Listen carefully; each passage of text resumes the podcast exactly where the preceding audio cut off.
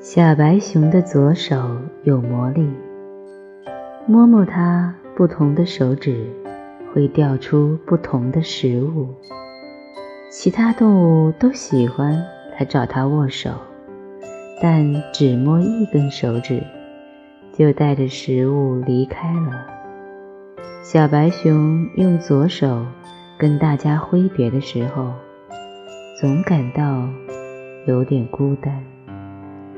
一天，小河马来到小白熊的面前。小白熊伸出左手问：“你想吃点什么呢？”河马伸出右手，放在大白熊的整只左手上，说：“我来不是为了吃食物，而是为了牵你的手。”从此以后。小白熊再也不孤单了。